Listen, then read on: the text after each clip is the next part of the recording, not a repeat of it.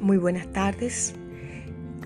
Comparte con ustedes Magdalena Herrera en este diplomado de coaching. Estamos en la unidad 2, donde los temas básicos son el anclaje y la inteligencia emocional. A continuación responderemos dos preguntas importantísimas. Una de ellas, ¿cómo puedes aplicar el autoanclaje para cambiar experiencias y creencias limitantes en tu vida?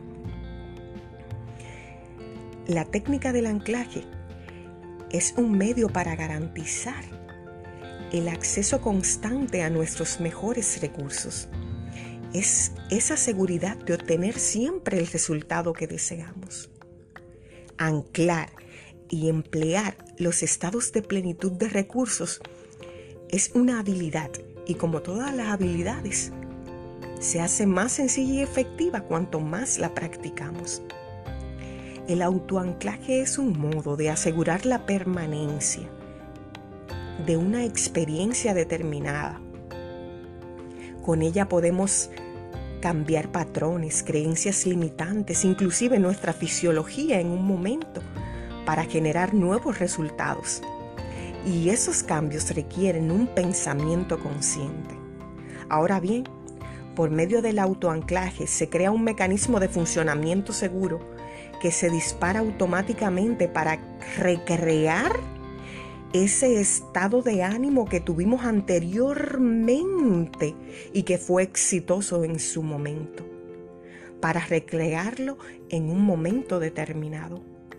Cuando algo está anclado eficientemente, lo puedes tener como una herramienta cada vez que quieras.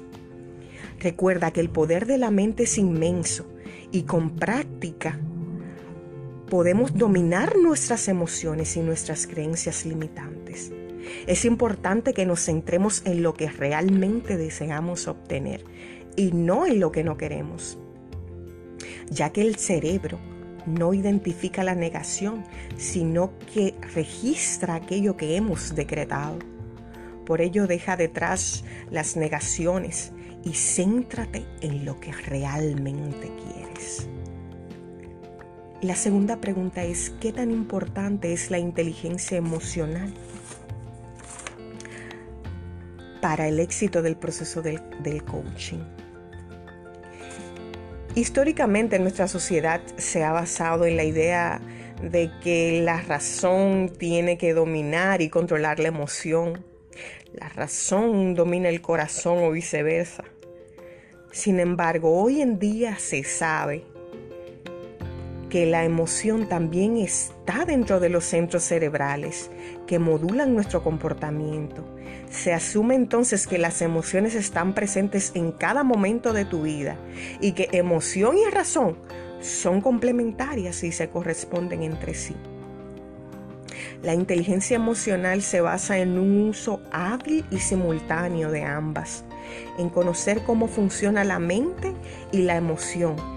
En definitiva, se trata de dotar de inteligencia a la emoción y de tomar conciencia de nuestros sentimientos.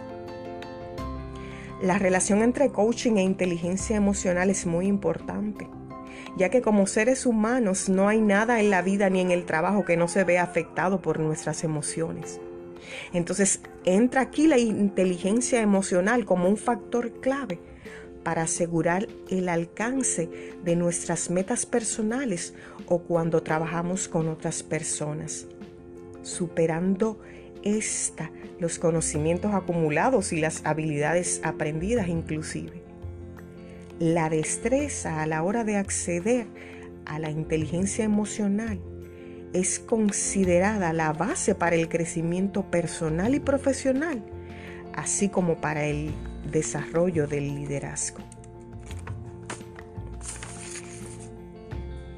Estuvo con ustedes Magdalena Herrera. Muchísimas gracias.